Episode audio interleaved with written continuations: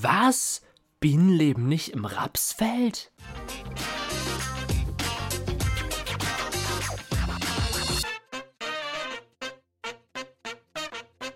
Moin und herzlich willkommen zur Immenkist, der sumsige Podcast von der Oster. Heute Folge 20. Wo leben Wildbienen? Moin, ich bin Johannes und ich bin Imker und du und ich, wir befinden uns gerade in einer kleinen Serie über Wildbienen. Letzte Woche haben wir uns angeschaut, was überhaupt eine Wildbiene ist und weshalb ich auch eine Honigbiene zu diesen Wildbienen dazu zähle und eigentlich auch das Wort Wildbienen gar nicht so super finde. Wenn dich das interessiert, dann solltest du nochmal zurückschauen in Folge 19.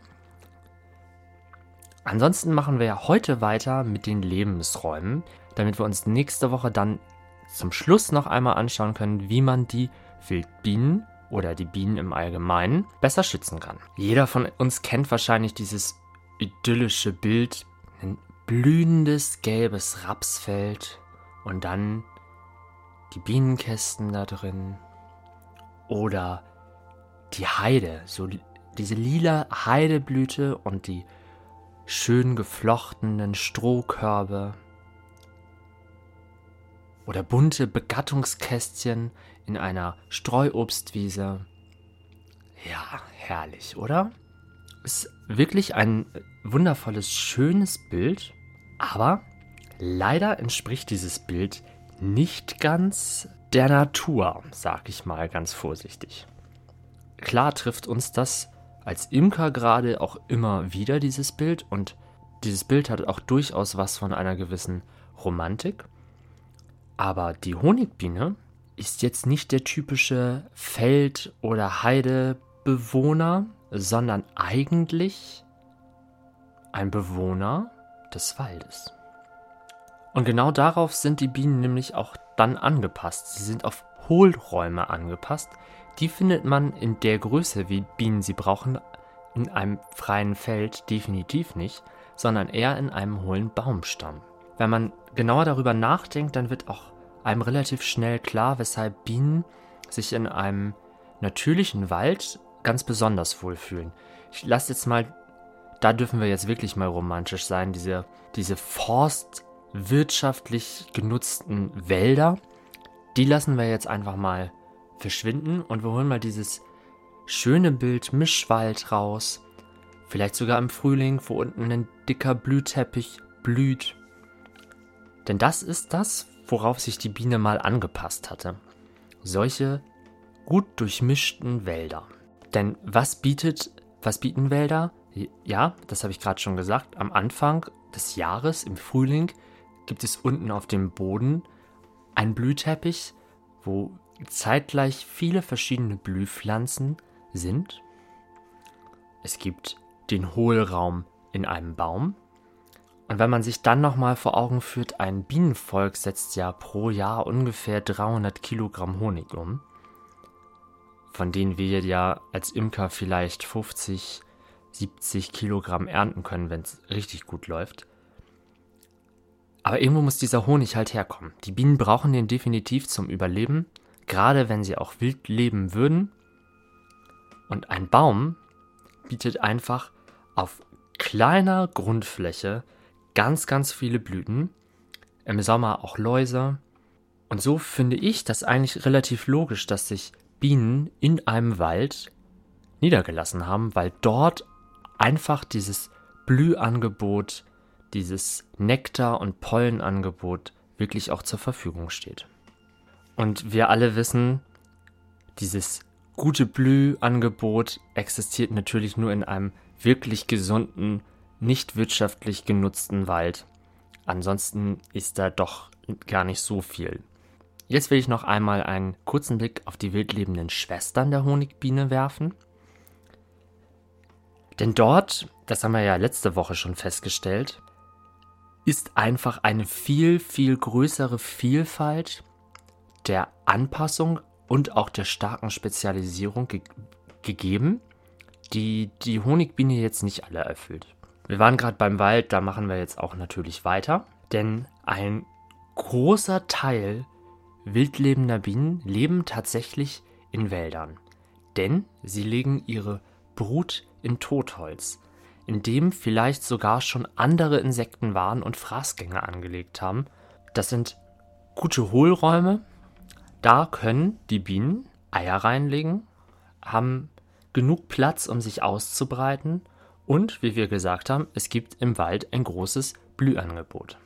Viele wildlebende Bienen sind ja auch gar nicht so sehr auf die Baumblüte angewiesen, sondern vor allem auf diese Bodenblüte, die ich eingangs schon erwähnt habe. Und dann ist auch klar, weshalb so viele Wildbienen schlagartig im Frühling auftauchen, weil halt der Boden im Wald nur dann blühen kann. Ansonsten sind die Bäume grün und dann blüht es unten nicht mehr, weil kein Sonnenlicht durchkommt. Und dementsprechend gibt es zum Beispiel in einem Eichenwald gibt es ja auch keine großartige Nektarquelle ansonsten.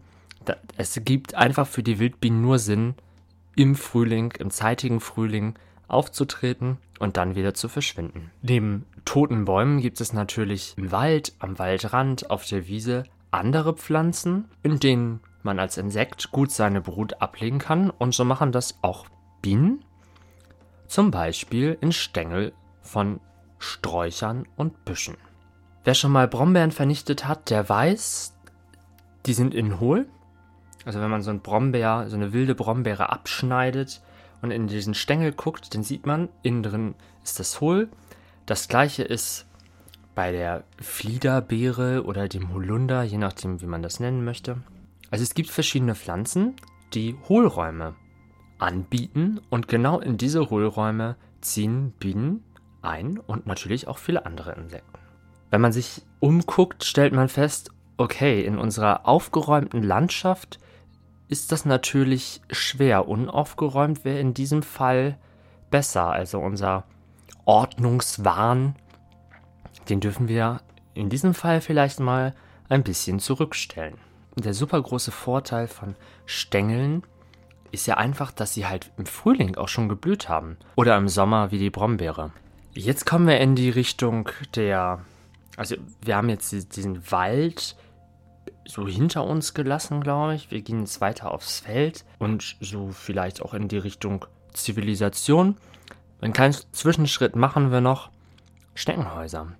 Es gibt in der Tat Insekten, die darauf spezialisiert sind, in leere, verlassene Schneckenhäuser ihre Brut zu legen und sich dort ein Dach über den Kopf zu erschaffen oder auf jeden Fall für die eigene Brut. Und dann gibt es halt die, die wirklich auch auf den Menschen angewiesen sind. Also die heißen auch so Mauerbienen. Mauerbienen ziehen in diese, die Ritzen der alten Häuser ein. Schlecht, wenn das Haus mit Zement gebaut ist, besser, wenn es mit Lehm gemauert worden ist. Dort sind Hohlräume, da kann man wunderbar einziehen und die Brot ablegen. Aber auch Geröllhaufen oder Lochsteine. Ich habe sogar schon mal Bienen im Tisch gehabt, die in einem kleinen Loch Brut angelegt haben. Also Bienen sind da auch relativ flexibel. Hauptsache, der Mensch lässt gutes Material da, wo man dann auch die Brut ablegen kann. Neben dem Hochbau gibt es bei den Bienen auch Tiefbau. Ja, es gibt Bienen, die gehen in die Erde. Zum Beispiel in Steilhänge aus Sand oder in so trockene Flächen im, im Gras. Das kennt bestimmt jeder. So auf seiner eigenen Grasfläche gibt es ja manchmal so, so offene Stellen und dann sind da überall Löcher. Ja, in diesen Löchern, da wohnen Bienen in der Tat drin. Und Hummeln, die ziehen sogar in Hohlräume ein, die von anderen Tieren, nämlich der Maus, geschaffen worden sind. Das war jetzt der Bereich, wo Bienen leben. Und ich hatte ja jetzt schon ganz häufig auch angesprochen, dass Bienen hochgradig spezialisiert auf Pflanzen sind. Das jetzt in einem Podcast zu erklären, ohne sich auf eine Biene, die man beschreiben möchte, festzulegen, ist relativ schwer. Denn Wohnungssuche ist eine Sache, die ist ja schon relativ komplex und vielfältig. Aber die Nektarsuche, die Blütensuche ist um einiges komplexer. Es gibt Bienen, die gehen nur auf heimische Pflanzen. Es gibt Bienen, die gehen nur zum Beispiel auf Doldenblütler. Es gibt Bienen, die gehen zum Beispiel nur auf die Glockenblume. Es gibt Bienen, die auf eine besondere Farbe oder einen besonderen Duft ansprechen. Ähm, Oder, oder, oder, oder, oder. Ich möchte an dieser Stelle einfach empfehlen, eine natürliche Vielfalt. Das wäre ja schon mal ganz gut. An dieser Stelle würde ich empfehlen, einfach selbst aktiv zu werden und sich zu informieren darüber, was die Biene, die man gerade sieht, dann eigentlich benötigt. Das geht heutzutage relativ einfach. Entweder schaut man ins Internet und bestimmt dort anhand verschiedener Merkmale die Biene, die man gesehen hat oder die man sieht. Und noch einfacher, einfach mit dem Handy abfotografieren und eine App erkennt, was für eine Biene das ist und spuckt gleich alle notwendigen Informationen raus. Genau, wir stellen fest, Lebensräume der Bienen sind ultra komplex. Sie können überall leben, auch im städtischen Bereich, in Hinterlassenschaften des Menschen, aber vor allem in der Natur kommen Bienen sehr gut zurecht, sofern wir ihnen diese natürliche Umgebung ermöglichen. Was du genau für die Bienen tun kannst und natürlich damit auch für alle anderen Insekten, das möchte ich dir in der nächsten Podcast-Folge erzählen. Die kommt am nächsten Samstag raus. Bis dahin wünsche ich dir einen vollen Honigraum. Lass dich nicht stechen. Mach's gut. Bis denn.